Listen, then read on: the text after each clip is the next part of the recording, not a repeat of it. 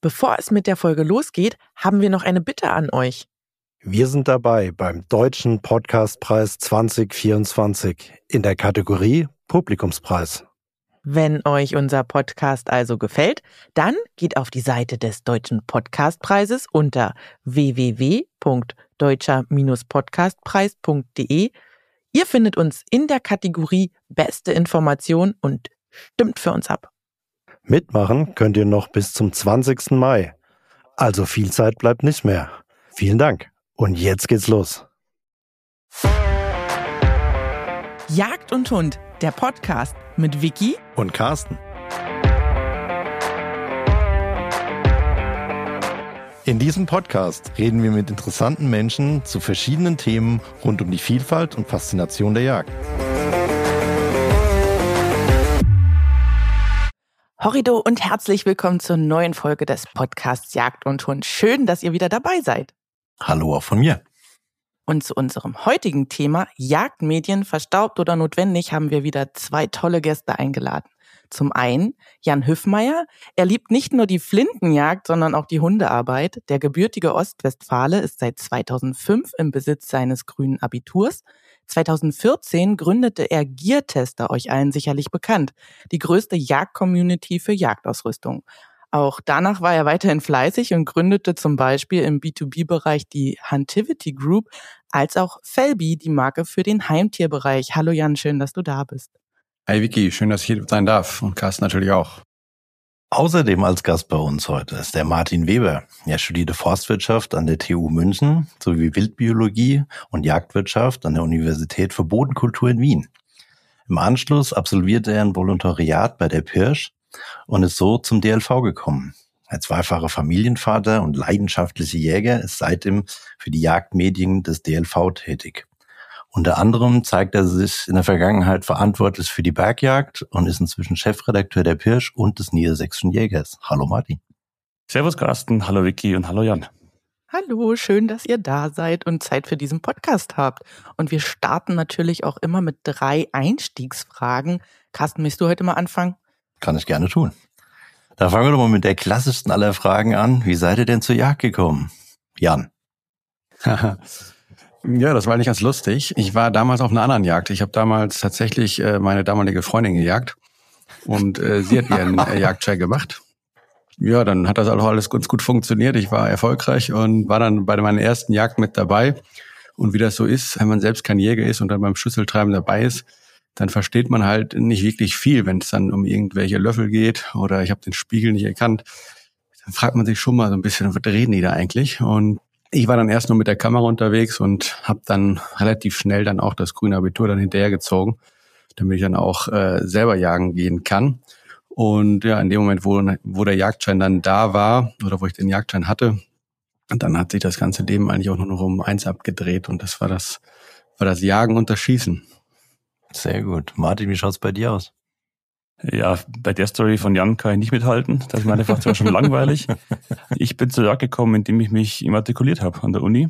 Äh, ich bin jagdlicher Erstlingstäter in meiner Familie, soweit ich zurückdenke und auch zurückgesprochen habe mit, mit Vater und Mutter, kann sich keiner an einen Weidmann oder eine Weidfrau erinnern. Also ich bin da, habe die Jungfräulichkeit seiner Familie gebrochen dadurch und im Zuge des Vorstudiums dann über drei Jahre hinweg meinen Jagdschein gemacht, weil den bekommt man mit dem Bachelor an der Forstuni und habe dann 2009 eben damit ein Bachelorzeugnis lösen können. Sehr gut. Und die zweite Frage, um euch noch ein bisschen besser kennenzulernen, wie bist du überhaupt in die Medienbranche gekommen und was hat dich dazu inspiriert, Jan?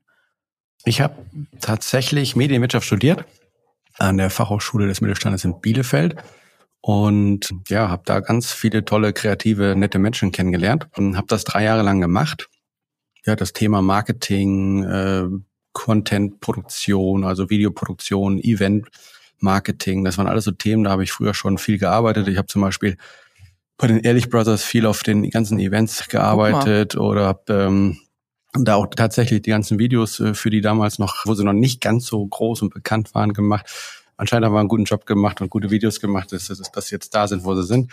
Also das war immer ein Thema, was mich total interessiert hat, wie Medien funktionieren, wie kann man da Businessmodelle draus bauen und habe tatsächlich auch dann äh, studiert. Und ähm, nach dem Studium ja, dann kommen so die üblichen Fragen, was mache ich jetzt so mit dem, was ich gemacht habe? Und dann wollte ich eigentlich die Sachen miteinander kombinieren, die ich gerne mache. Das war Reisen, das war Jagen, das waren Video und Fotografie. Und äh, dann habe ich damals tatsächlich dann den ersten Job bei Kettner Jagdreisen angefangen. Damals hat da sogar noch der Patrick Kastner gearbeitet oder ich dachte zumindest, dass er noch da arbeiten würde. Und das war damals ja ein, ich sag mal, mit so eine Koryphäe oder ist es immer noch, aber damals noch relativ alleine, was das ganze Thema Jagdfilme anging. Und ja, dann äh, konnte ich natürlich alles miteinander kombinieren. So bin ich mehr oder weniger in das ganze Thema Medien und Jagd hereingerutscht. Wow, das ist ja mal eine Story auf jeden Fall, Martin. Und Volontariat, wie bist du dazu gekommen, dich da freiwillig für zu melden? Jetzt seid ihr aufgrund eurer Fragen selber schuld, dass langsam zu einer Freundinnen-Podcast-Folge wird, offenbar. Denn bei mir war es die damalige Freundin, jetzige Ehefrau, die mich während des Studiums da ein bisschen, ja, gut Deutsch, die mir hintergetreten hat. Ja, die Mädels. Ja, stimmt schon. Ne? Ich wollte eigentlich ursprünglich promovieren hm, im Bereich Schwarzwild. Und hat sich etwas gezogen und war damit dann unzufrieden mit der Wartezeit. Und dann war die Ausschreibung der Pirsch zum Volontariat eben damals da. Und ich habe das, muss ich ehrlich zugeben, Schande auf mein Haupt nicht ganz so beachtet. Und wie gesagt, meine damalige Freundin, jetzige Ehefrau, hat gesagt, Martin, die Ausschreibung, das bist eins zu eins du vom Profil her und so weiter. Und dazu schaust du doch mal an. Ja, und so kam das dann. Ich habe mich damals beworben. Dann kam der Anruf ziemlich schnell. Dann wollten sie mich auch gleich vom Büro aus, wo das Gespräch stattfand, ins Personalbüro ziehen. Sage ich, Leute, stopp, stopp, stopp. Erstmal Umzug organisieren, erstmal absprechen mit Lebensgefährten eben, weil doch der Umzug von Wien nach München anstand. Oder in meine urbanische Heimat zurück, zumindestens in die Region Münchens. Ja, und so ging es dann Schlag auf Schlag. Und dann wurde also Volontär, dann irgendwann ein Jungredakteur, dann ein Redakteur und dann irgendwann ein Chefredakteur. Jetzt seid ihr ja beide schon relativ lange im Bereich Medien und Jagd unterwegs. Gab es denn eine bestimmte Geschichte über Jagd, die ihr geschrieben oder produziert habt, die bei euch einen bleibenden Eindruck hinterlassen hat, Jan? Ja, tatsächlich. Das war, ich weiß gar nicht, wann ich da war. Da war ich in British Columbia. Und das war äh, bei meinem Freund Michael Schneider. Vielleicht kennt den einen oder anderen von euch. Und das war keine klassische Jagd, sondern das war eine Trapperjagd. Und wir haben da schon seit boah, Jahren immer wieder drüber gesprochen, sowas mal zu machen. Und irgendwann war dann dieser Tag da, wo wir gesagt haben, komm, wir machen das jetzt. Wir machen jetzt einen Termin fest im Dezember. Zwei Wochen fahren wir raus in die Wildnis und ja, gucken mal, wie das so funktioniert mit dem Fallenstellen. Ja, dann haben wir das auch mehr oder weniger mal ausprobiert, kann man wirklich so sagen. Wir sind dann einfach mal in sein Outfit gefahren und bei tiefstem Schnee, ich glaube, es waren minus 40, minus 30, minus 40 Grad.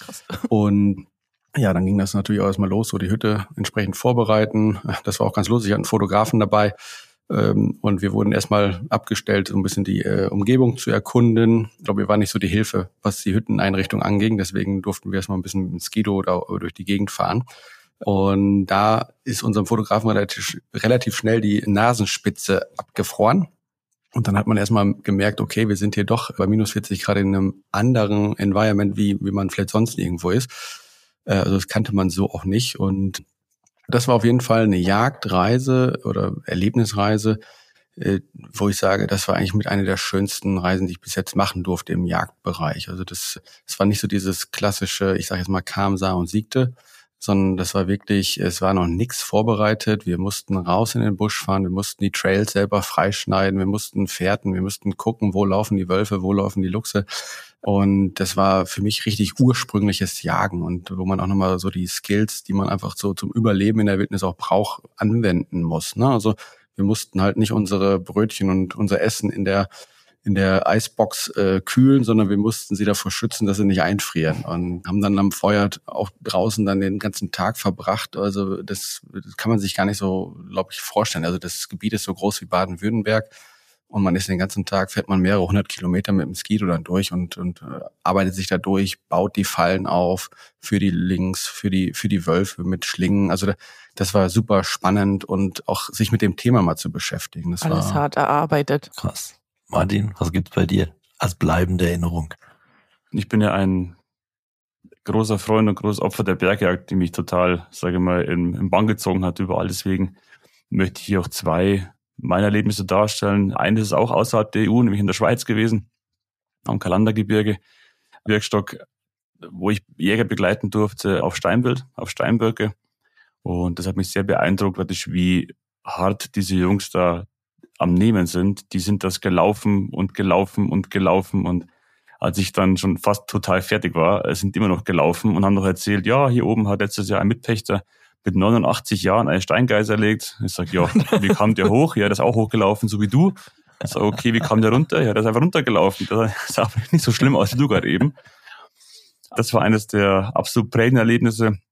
Und das zweite, was eigentlich da auch rankommt, durfte mal eine Gamsjagd begleiten in die legendäre Leiter in den Karpaten. Total wildes Gebiet mit Bären, mit Eissturm, mit einer Hütte übernachtet irgendwo in so einer kleinen Schafhirtenhütte, wo äh, die Mäuse oben drüber gelaufen sind und der Stroh, was das Hüttendach war, auf einen runtergebröselt ist. Der Pirschführer hat irgendwann aufgrund des Sturms auf seine Isematte verzichtet, hat in die Wand genagelt, damit es nicht ganz so durchzieht. Das war auch etwas, was echt stark war. Man ist zwar irgendwie dann happy, als er wieder unten war im Tal, letzten Endes nach, nach ein, zwei, drei Tagen. Die Bären auch im Gegenhang stehen blieben immer und nicht näher kamen. Aber auch das war wirklich ganz, ganz urziemlich, ganz, ganz wild und von den Bildern her und von den Emotionen auch die man nicht fotografisch festhalten konnte, aber die man für sich aufgezogen hat, war das etwas Bleibendes, was, was mir nie wieder genommen werden kann. Und deswegen begeistert mich auch der, der Beruf nach wie vor so, dass man einfach Sachen sieht und Sachen erleben kann und Menschen kennenlernen kann. Das ist schon ein Privileg. Wow, da habt ihr ja richtige Storys hier parat. Meine Güte, wir haben euch ja zum Thema Jagdmedien eingeladen und da stellen sich natürlich einige Fragen, unter anderem, was seht ihr denn selbst mit dem Magazin, oder auch mit eurer Plattform als eure Aufgabe. Jan. Ja, grundsätzlich sind wir ja hier in einem sehr spezialisierten Interessensgebiet unterwegs und jeder hat ja eine, eine unheimliche Passion und Leidenschaft und ich glaube, jeder Jäger möchte sich einfach A, informieren über die Themen, er möchte aber auch unterhalten werden und er möchte halt auch die richtigen Produkte irgendwo natürlich auch finden für seine Art und Weise, wie er jagt oder wo er jagt, weil Jagd ist halt so unterschiedlich, so facettenreich, ich kann es halt nicht copy-paste-mäßig überall anwenden. Ähm, und dementsprechend hat man halt als Jäger unheimlich viel wir merken es ja selber, ob es jetzt eine Kaliberdiskussion ist oder ob es oh, irgendwo das, das richtige die Frage nach der wahren Religion, die Kaliberdiskussion. so, und äh, Jäger sind unheimlich mitteilungsbedürftig und wollen halt auch gerne diskutieren. Man kennt es auf den, auf den, auf den Schüsseltreiben oder auf den Messen. Gerade jetzt am, auf der Jagd und Hund. Ich glaube, da treffen sich auch sehr, sehr viele, um genau solche Themen halt beim, Föhnglas Bierchen auch zu besprechen. Und genau deswegen, also äh, glaube ich, ist es halt auch relevant, da entsprechende Medien anzubieten. Ja, und an den Stellen und Orten, wo halt auch der, der Jäger auch da ist, also ob er jetzt online ist oder ob er sich eine Zeitung durchliest oder ob er ein Buch liest. Man muss ihm die Medien bieten, die er favorisiert und gerne ja auch in der Hand hält und auch gerne konsumiert und dann halt die richtigen Inhalte noch dazu Verfügung zu stellen. Und Martin, du, was sagst du? Pirsch, niedersächsischer Jäger. Was ist so eure Aufgabe? Ich sehe es ähnlich wie Jan, oder das ist klar, weil wer Medien macht, ne, der hat, der weiß genau, dass Zielgruppen hat und die finden muss und denen auch was anbieten muss. Wir seitens der Pirsch sind da seit Jahren haben angefangen, eben mit der Digitalisierung ganz stark. Heißt, wir bieten mehr mittlerweile als ein reines Printmagazin, diverse äh, Webseiten, Social Media Auftritte und Co. Wir versuchen halt, die Leute dort abzuholen, dort zu finden, wo sie sich bewegen, wo sie sind. Und unser Ziel sind zweierlei. Einerseits die Unterhaltung und gleichzeitig auch ist das große Ziel, dass alle Fragen, die sich die Jägerschaft so stellt, dass die wir beantworten. Also entweder finden Sie Antworten in den Heften, Sie finden Antworten, die Sie auf Google, auf Fragen, die Sie in Google eingeben zum Beispiel. Und da wollen wir eben vor Jahren noch sein und die Antwort eben liefern können. Vorne weggreifen sozusagen. Das Schöne ist ja, dass, dass es so auch vielfältige Angebote gibt. So, und ähm, je nachdem, wo man halt unterwegs ist. Martin, du sagst ja auch Google, also man gibt's halt dort, was, was habe ich für Gewohnheiten heutzutage? Und viele geben halt die erste Frage bei Google ein, vielleicht ist es demnächst irgendein KI-Bot, keine Ahnung. Aber wie seriös sind dann auch da die Antworten, die ich bekomme? Und wie gesagt, die Jagd ist so facettenreich. Ich kann nicht einen klassischen Copy-Paste machen. Also der Jäger in Frankreich jagt komplett anders als der Jäger in Mecklenburg und der wiederum ganz anders als der Bergjäger in, in, in Österreich. Und äh, da, da sind ganz andere Themen im Fokus. Ja? Und das möchte ich auch gerne von Spezialisten beantwortet haben. Es gibt wenige, glaube ich, Jäger, die halt so unterwegs sind, dass die wirklich sagen können, ich bin in allen Bereichen irgendwo ein Spezialist, ob es jetzt Flintenjagd ist, ob es Long Range ist, ob es Niederwildhege ist. Ähm, so jeder hat dann doch irgendwo sein Spezialgebiet. da muss man einfach gucken, okay, was sind so die Medien, für diese Spezialgebiete, die da am meisten gelesen werden. Deswegen glaube ich auch, wir haben ja die Regionalzeitschriften, wir haben äh, Bücher, wir haben ähm, die normalen Fachmagazine, wir haben Plattformen wie Geartester, wir haben aber auch Marktplätze, wir haben Jobplattformen. Also ich glaube, die haben alle ihre Daseinsberechtigung, weil am Ende des Tages sucht der Jäger sich eh seine Top-Marken aus und ist da unterwegs und die Vielfalt macht es da, glaube ich, auch so ein bisschen. Und äh, nicht so wie früher, da gab es halt weniger Angebot. Also wenn ich noch so an meine Mar ersten Marketing-Zeiten äh, denke, als ich bei Blaser gearbeitet habe, da hatten wir, glaube ich, ja, da gab es so die Pirsch natürlich, dann unsere Jagd, um, um beim DLV zu bleiben, aber auch mit Parei, Wild und Hund, DOZ und den Jäger im Norden. Das waren irgendwie gefühlt jetzt fünf Magazine. Da hat man halt die Anzeigen geschaltet. Dazu gab es noch einen Katalog und eine Messe. Äh, so, das waren die Marketingaktivitäten. Vielleicht noch hier und da ein paar Händler-Events und vielleicht noch ein paar äh, Presse-Events. Aber das war's. Und wenn ich mal heute schaue, was wir alles an, an Marketingaktivitäten in den verschiedensten Kanälen und Medien starten, äh, Social Media, Instagram, Facebook, YouTube, was alles noch dazugekommen ist, das macht's ja auch entsprechend facettenreich und schon fast personalisiert, wenn du so willst. Ja, auch schwierig. Und wir haben damals einfach gesagt, wir wollen uns auf jeden Fall nicht von den großen Konzernen, ob es jetzt Google oder YouTube oder, oder, oder Meta ist, äh, abhängig machen, weil das Thema äh, Jagd hat auch immer was mit Waffen, Waffenhandhabung und Munition auch zu tun. Wir wissen alle als, als Unternehmen, die halt Waffenhersteller sind oder auch Munition herstellen, die dürfen nicht über diese Kanäle werben. Ja. So, sprich, wo soll ich dann halt auch letztendlich über neue Produkte informiert oder inspiriert werden? Und da haben wir damals einfach gesagt, wir wollen da eigene Plattformen bauen, wo sich der, also digitale Plattformen bauen, wo sich der Jäger halt genau über diese Themen halt auch informieren kann, wo er äh, inspiriert wird von uns, aber auch von anderen Jägern, die halt ja in diesem Bereich natürlich auch Fachleute haben äh, sind oder oder Expertise haben, nette Insights und Tipps und Tricks auch bekommen. Mhm. Und Jana zu Beginn, wenn ich reinspringen darf, kurz zwei wichtige Sachen auch gesagt, nämlich äh, Spezialist und KI.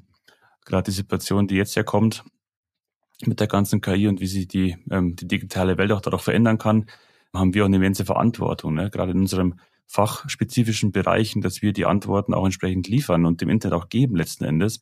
Weil wenn mhm. wir das nicht tun, dann wird die KI jagt fernen Menschen, die auch das danach suchen werden oder die KI befragen zum Thema, wird den halt eventuell irgendeinen ich sage mal, Mist ausspucken, einfach hinten und vorne nicht stimmt. Das kann nicht in unserem Sinne sein. Deswegen ist es so wichtig, dass wir als Fachjournalisten, als Fachmedien einfach vernünftige Fachinformationen auch digital bereitstellen, damit auch in Zeiten der KI, wie auch immer die aussehen wird, da vernünftige Ergebnisse gefunden werden können. Jetzt habt ihr ja beide schon gesagt, hat sich ja in den letzten Jahren massiv viel geändert. Digitalisierung, Social Media und so weiter. Wie seht ihr denn die Zukunft der Jagdberichterstattung in Medien allgemein? Also mal ganz weit vorausgegriffen, sagen wir mal in fünf bis zehn Jahren. Martin. Also ich glaube auf jeden Fall multimedial. Man muss halt mit der Zeit gehen. Und gerade jetzt in Zeiten von Social Media kennt man ja auch, ich habe angefangen Social Media mäßig mit StudiVZ. Das kennt mittlerweile keiner mehr. Also unsere Generation kennt das noch, ja, hier, aber. Ja, ich auch. Ja. aber die nach uns kommen, dann kennen das, glaube ich, nicht mehr. Das war auch so eine Social Media Plattform, ne? Und so Dinger kommen und gehen halt. Man muss schon die Augen und Ohren offen halten, was dann da kommt, was Trends sind, was könnte der Zielgruppe eben entsprechend gefallen. Das Schöne im Jagdbereich ist ja, dass unsere Zielgruppe immer etwas äh, hinten dran hängt ab und zu von den äh, neu modernen Gegebenheiten dieser Welt. Das heißt, wir haben da ein bisschen mehr Zeit, aber Augen, Ohren offen halten und multimedial denken. Man kann sich nicht mehr konzentrieren rein auf ein Printmagazin, das allem ist Print nicht tot. Man muss einfach Angebote liefern, solange sie eben angenommen werden.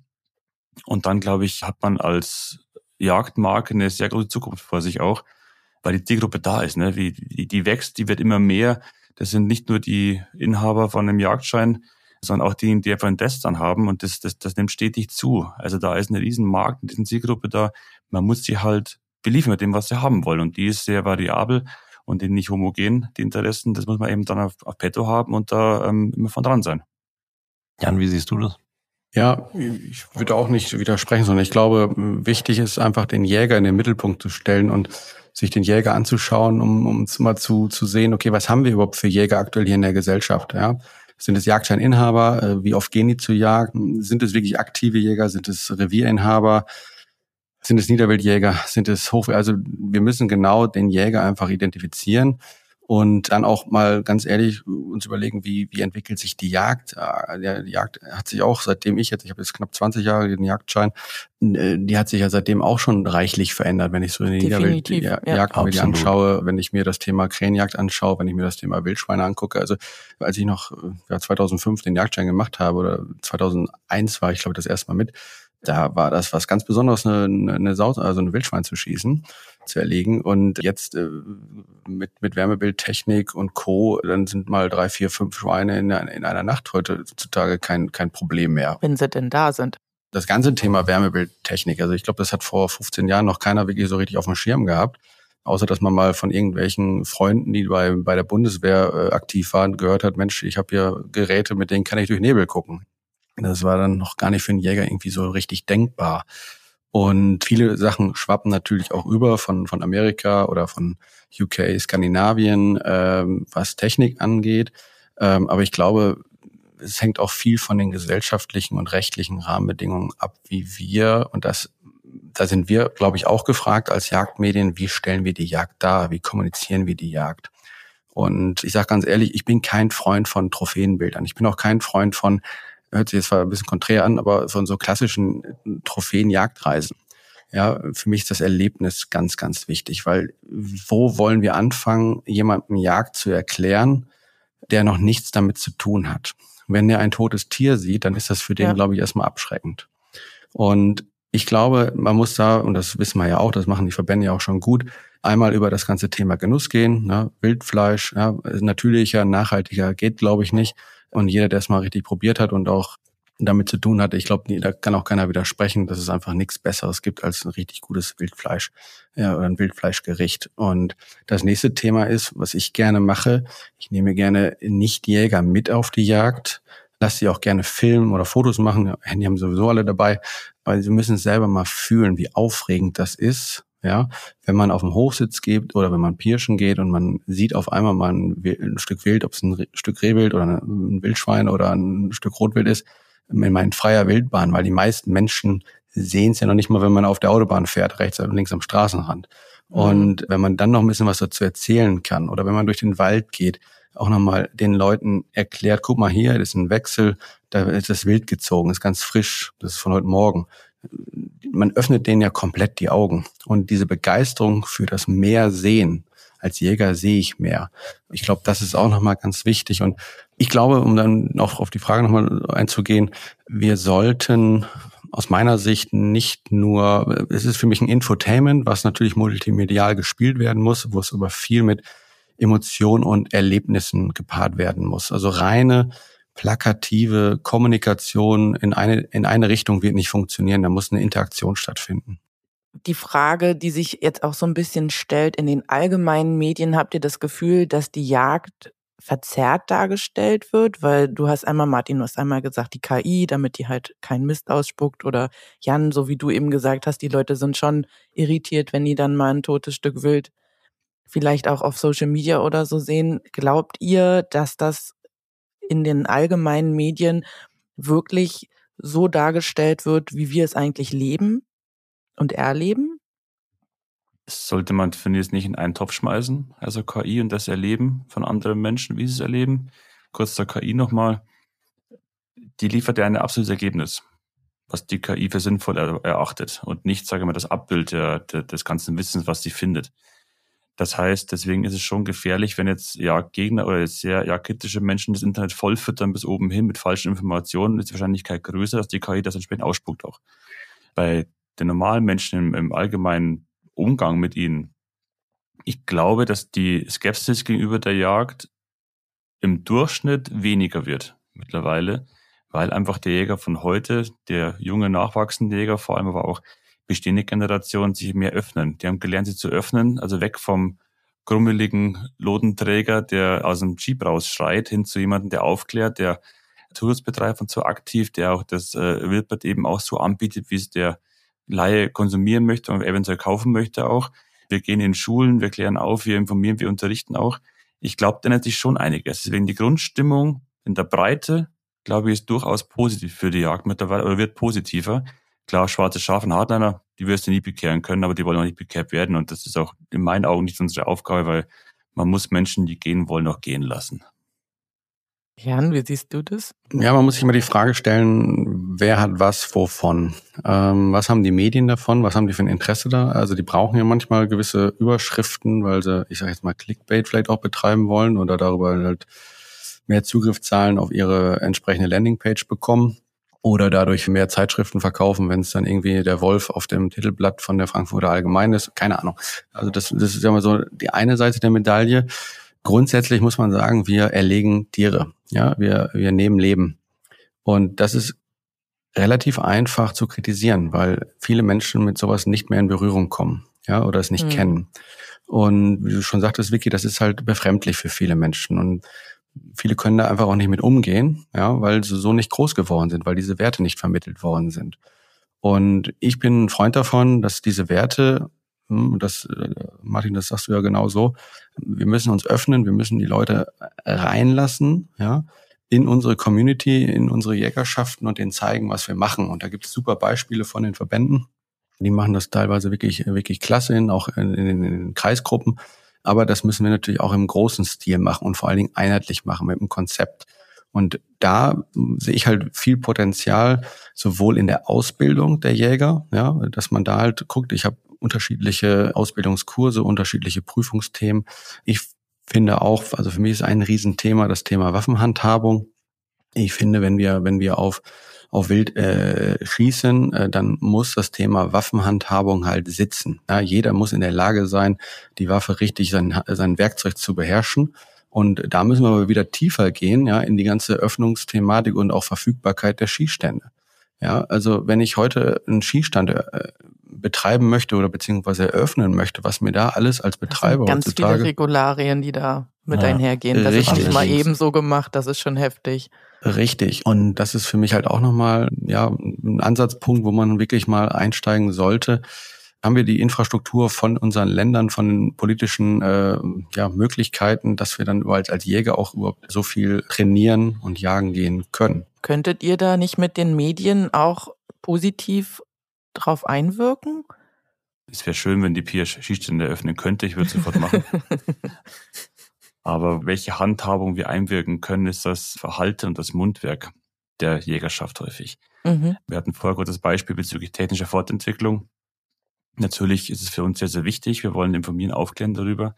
Aber genauso wichtig ist es mir persönlich auch ein großes Anliegen, dass man Menschen auch zum Nachdenken anregt. Praktisch, wie geht der mit den Sachen um, mit der Technik zum Beispiel vorsatzmäßig? Muss denn wirklich im Wald auch im Sommer durch die Gegend laufen, damit wir wirklich Schwarzwild bejagen? Einfach mal nachzudenken, bevor ich etwas tue. Und das Gleiche lässt sich auch umlegen und das sehe ich als absoluten Auftrag auch für uns Jagdmedien, aber auch für die Verbände generell, den Jägerinnen und Jägern auch nahezulegen, irgendwann mit anderen Menschen. Dass einfach jemand ist, der nicht per se doof oder blöd, nur weil er nachts oder abends im Wald joggen geht. Das ist ja sein mhm. Recht, solange er auf dem Weg bleibt. Und auch voll in Ordnung. Mir ist jemand, der im Wald spazieren geht und draußen Landschaft ist viel lieber wie die Gaming Generation, die durchgehend nur drin hockt und außer Red Bull und Tiefkühlpizza nichts kennt. Deswegen haben diese Menschen schon was Positives an sich erstmal, dass sie sich draußen in unserem natürlichen Habitat als Jäger bewegen auch. Und wenn ich sie aufklären kann, ansprechen kann, dann habe ich ja die Chance, dass ich viele zumindest neutral gestimmte auf meine Seite ziehen kann. Und das ist etwas, Jan hat vorher angesprochen, Thema Ausbildung und Fortbildung, ist etwas, was wir, glaube ich, Jäger lernen können und Jäger äh, lernen müssen vor allem auch. Und wir Jagdmedien können da durchaus eine wichtige Rolle spielen. Obwohl ich immer noch gern Schießstand öffnen würde.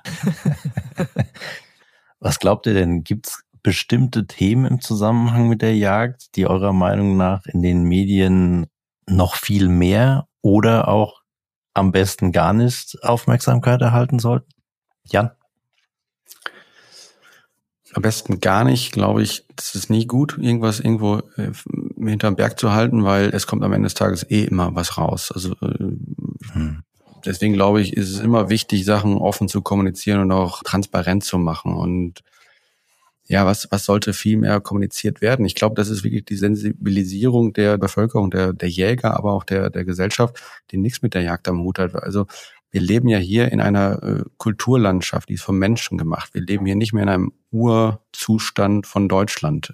Und dementsprechend ist auf der einen Seite, also ich sage jetzt mal bei den Nichtjägern, oftmals das Unverständnis da, warum wir denn überhaupt hier noch zur Hasenjagd gehen, sage ich jetzt mal hier in, im Münsterland ja, oder in, in Ostwestfalen. Da ist einfach kein Verständnis dafür da. Andersherum hat natürlich dann äh, der Schafhirte in, in, in äh, Mecklenburg oder in Brandenburg, der möchte natürlich das Ganze am liebsten, dass jeder Wolf erlegt werden möchte. Und dann gibt's natürlich dann wieder andere Verbände und, und, und Interessensgruppen, die natürlich den Wolf am liebsten unzählig überall weiter verbreiten wollen. Also ich glaube, es wird immer diese Konflikte geben. Entscheidend ist, glaube ich, wie geht man mit diesen Konflikten um? Und das ist ja das, was Martin aussagt. Wie ist die Tonality? Also wie spreche ich es aus? Ja, gehe ich auf Konfrontationskurs, ja, mit Aggression dahinter? Oder versuche ich in wirklich ein vernünftiges Gespräch, in einen Dialog einzusteigen mit beiden? Und äh, die Frage ist dann, okay, gibt es dafür diese entsprechenden Plattformen? Gibt es dafür also äh, ein Forum, ja, wo man halt dann auch vernünftig dann äh, diskutieren kann. Das ist auch wieder was, was mir dann auch so ein bisschen fehlt heutzutage, so diese Streitkultur. Ich meine, ich glaube, Streiten ist immer gut. Heutzutage habe ich das Gefühl, will man eigentlich dem anderen nicht irgendwie wehtun, aber jeder will so seine eigene Meinung doch irgendwie durchsetzen und das funktioniert einfach nicht. Sondern wenn ich irgendwas durchsetzen will, dann muss ich halt auch mal, dann gibt's halt ein Ober und ein Unter. Nur keiner will mir unter sein, ne? Ich glaube, es gibt unfassbar viele Themen bei den, bei den Jägern. Das hängt halt davon ab, wo er unterwegs ist. Es gibt bei den, bei den Gesetzen Thema, jetzt das ganze Thema mit Bleischroten, das Thema mit den Tresoren, mit dem, wo, wo bewahre ich den Tresorschlüssel aus, ist ein Riesenthema. Also man kann ins Klein-Klein gehen, wir können ins Große gehen. Ich glaube, es wird immer Themen geben. Die Frage ist, glaube ich, eher, wie kriegt man mal eine vernünftige Struktur in die Thematik rein? Wobei, Jan, ich muss den einen Punkt widersprechen im Hinblick dessen, was wir nach außen tragen sollten und was nicht. Klar, wir müssen uns öffnen, noch stärker, als wir schon getan haben. Also das Hinterzimmer im Wirtshaus, das ist zwar nett dort zum Sitzen, zum Bier trinken und zum Reden, aber der Jagd selber hilft das nicht. Also wir müssen da durchaus auch nach außen kommunizieren, was wir tun und auch Dinge auch ansprechen proaktiv, ganz klar. Ich klaue jetzt mal ein Zitat, was mein guter Freund Felix Kubert mal bringen wollte bei Möglichkeiten.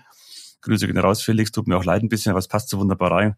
Er hat mir erzählt, er möchte ganz gerne mal das Zitat bringen, alles, was du sagst, sollte wahr sein, aber nicht alles, was wahr ist, solltest du auch sagen. Und das trifft auch auf die Jagd zum Teil zu, beziehungsweise auch, was man publiziert in sozialen Medien, Plattformen und Co. Was mir einfällt dazu, muss ich wirklich eine Videosequenz zeigen, wie ich eine angeflickte Sau abfange? Sage ich nein, das hat nichts in der Öffentlichkeit zu suchen. Das ist Jagd des Handwerk, ganz klar. Das kann man auch vielleicht beschreiben, wenn man gefragt wird, auch im Sinn des Tierwohls, weil man ja kein Tier leiden lassen möchte, egal ob es das Stück Schwarze vom Auto angefahren wurde oder durch einen unglücklichen Schuss äh, verletzt wurde und natürlich getroffen wurde. Das gehört dazu, ist klar. Aber die Frage, muss ich das wirklich die ganze Szene nach außen zeigen? Da sage ich ganz klar nein. Das sind Punkte, wovon die Jagd keinen Vorteil hat, in der ich es zeige, aber einen großen Nachteil. Du hast vorhin auch gesagt, Martin, wer nicht mit der Zeit geht, geht mit der Zeit so ungefähr. Wie ist das denn eigentlich mit den Jagdmedien? Müssen die sich immer wieder neu erfinden, auch im Zusammenhang mit dem, was jetzt alles an Neuerungen kommt? Also dahingehend schon. Die Art und Weise, wie wir Sachen ausspielen konnten, da müssen wir ständig uns neu erfinden oder einfach am Zahn der Zeit bleiben, definitiv. Wo wir uns nicht neu erfinden müssen, ist der Bereich des Journalismus. Die Presse ist die vierte Instanz im Staat. Das trifft nicht nur hm, sagen wir, die großen Publikumsmedien aller das große B und das große W und das große Z und so weiter zu, sondern auch auf uns. Wir sind auch hier die vierte Instanz und wir haben durchaus die Aufgabe, auch Sachen zu hinterfragen, sei es das Geschehen in manchen Verbänden zum Beispiel, sei es, sage ich mal, dass, wenn die Industrie manche Hersteller über die Stränge schlagen im Hinblick auf Entwicklung, sollte man durchaus auch Kritik üben dürfen und eben Leute zum, Nachre zum Nachdenken anregen. Das ist wichtig. Und da ist die freie Presse einfach immens, immens, immens wichtig und wird es auch immer bleiben. Das ändert sich eben nicht. Die Art und Weise, wie wir Content ausspielen, da müssen wir uns eben Gedanken machen. Jan, siehst du das auch so? Absolut. Also ich denke auch, der Journalismus muss einfach seinen Raum haben, seine Möglichkeiten haben. Wir sind jetzt ja nicht so in unseren Medien äh, journalistisch ausgerichtet, sondern wir sind ja viel mehr wirklich auf den Jäger bezogen, was, was, was Ausrüstung angeht, was Erlebnis angeht. Und deswegen, glaube ich, ergänzt sich sowas halt auch immer recht gut, ne? dass man halt wirklich schaut, okay, was ist, ja, was gibt's für journalistische Themen? Genau das, was du ja sagst, äh, Martin. Was sind Themen, die, über die man berichten sollte, die einfach äh, an die große Öffentlichkeit auch gelangen müssen? Und was sind Themen, die man lieber, ich sag mal, unter den Jägern lässt, aber dann trotzdem auch als Parade oder als Beispiel nutzt, um zu sagen, pass mal auf, weil ich glaube, viele haben keinen kein Blick manchmal dafür oder kein Feingefühl dafür, was kann ich jetzt wie kommunizieren. Also ein Riesenthema, was wir damals bei Zeiss zum Beispiel auch hatten. Da haben wir einen Code of Conduct gemacht, wie wir das Thema Jagd kommunizieren wollen als Firma. Hm. Das fand ich damals sehr gut. Und dann ging es natürlich auch um das Thema, wie, wie stelle ich Trophäen dar oder wollen wir Trophäen darstellen? Was für Szenen in Filmen werden gezeigt? Was wird nicht gezeigt? Also wie ist die Bild- und die Videosprache? Und ich finde, über sowas sollte sich jeder Jäger auch mal Gedanken machen. Wenn ich manchmal in gewissen WhatsApp-Gruppen das sehe, was oh, da für Bilder, ja. für Trophäenbilder äh, hin und her geschickt werden. Und das Ding ist, genau wenn ich das in so einer Gruppe dann kriege, dann ist die Hürde, das dann letztendlich mal auf dem Instagram-Kanal oder äh, wo auch immer öffentlich zu posten, halt sehr gering weil ich habe es ja überall schon mal zigmal bei mir in irgendwelchen WhatsApp-Gruppen gesehen und dann habe ich das Gefühl, okay, bei Instagram sehen das ja auch nur Jäger tun es aber nicht. Da sehen es halt auch alle anderen. Und da macht es halt, da muss man schon für sensibilisieren, wie und was ich wo zeige und kommuniziere. Jetzt haben wir ja gesagt, Jagdmedien verändern sich, haben sich verändert, werden sich verändern. Wie sieht's denn mit den dazugehörigen Messeauftritten aus? Habt ihr das Gefühl, dass die Messeauftritte der entsprechenden Jagdmedien sich in letzter Zeit verändert haben oder sich vielleicht noch ändern müssen? Martin? Ich glaube, wir die DLV Jagdmedien im Allgemeinen, also nicht bloß die Pirsch, sondern auch die unsere Jagd und den NJ in den vergangenen Jahren, vor allem jetzt nach äh, den ganzen Lockdown-Phasen auf Messen erlebt hat, sieht auch, dass wir uns da auch äh, auf Messen schon massiv verändern. Ne? Wir wollen nahbar sein, wir wollen ansprechbar sein, weil wir sind ganz normale Jägerinnen und Jäger wie der andere auch. Da hat irgendwie jetzt da Gehabe, sagen wir, gar nichts zu suchen. Also man kann uns immer ansprechen, deswegen laufen wir auch rum, gebrandmarkt, sage ich mal, mit den Marken auf dem Rücken durch die Westen, weil das ist auch wichtig und das ist auch soweit ich schon spoilern kann und darf, Jagd und Hund wird auch da äh, etwas erleben, sage ich mal, was seinesgleichen suchen wird. Weil auch da werden wir präsent sein, eben um die Frage zu beantworten, ja, das muss man auch entsprechend adaptieren, weil auch da, man möchte auch hier digitaler sein und schneller sein. Ein Stand ist immer noch gut, ganz klar, das ist der Treffpunkt, sagen wir, für alle, wo man gefunden wird. Aber meine Handynummer hängt überall aus, die findet man. Also wer mich anrufen möchte, der kann mich anrufen. Jederzeit und überall. Wenn ich rangehe, dann bin ich arbeiten. Wenn ich rangehe, dann habe ich vielleicht Urlaub. Also da ist auch der Punkt, Drohung, einfach näher. Martin. mit dem Urlaub oder mit dem Arbeiten? mit dem jeder kann mich anrufen. Ja. Nachts um zwölf. Nachts um zwölf. Jan, wie genau. siehst du das? Ja, also man hat ja schon gemerkt, dass sich jetzt einiges verändert hat und getan hat. Also wenn ich so mal an den ersten Stand von Gittester äh, denke, das war vor sieben Jahren, glaube ich, da waren wir so ein kleiner, ja, ich glaube zwei Roll-Ups und so einen kleinen Counter da irgendwo in der Ecke im Durchgangsflur aber hatten mit Abstand, glaube ich, die geilste äh, Standparty. Oder mittlerweile ich glaube, haben wir, da gibt's Leute, die das bezweifeln, aber ja, ey. sprich weiter. Also, also ich kenne noch jemanden, der war mit seinem Tablet bei uns am Stand damals. also ich war mir, ich war mir tatsächlich für nichts so schade. Ich bin überall in Messen gelaufen, habe da überall die von Jägern empfohlenen Kleber an die an die entsprechenden Produkte gemacht, die bei uns getestet worden sind beziehungsweise empfohlen worden sind und und wenn ich da jetzt mal zurückdenke und heutzutage haben wir jetzt mit der Messe das, das Horridor, das Social Media Revier da auf die Beine gestellt. Also das ist da aus einem kleinen 3x3 Stand äh, mehr oder weniger jetzt ein, ich weiß gar nicht, 300 oder 400 Quadratmeter Stand geworden. Und Groß, da, daran sieht man ja auch, dass die Messe auch erkannt hat, wie wichtig die Medien sind. Ja, ich habe jetzt nicht nur noch eine Offline-Event hier, sondern ich vergleiche das immer ganz gerne mit so einer Fußball-Weltmeisterschaft. Ja, da laufen 22 Spieler hinterm Ball hinterher und versuchen sich gegenseitig das ins Tor zu schießen. Das kriegen in dem Stadion dann entsprechend keine Ahnung ein paar tausend Leute mit.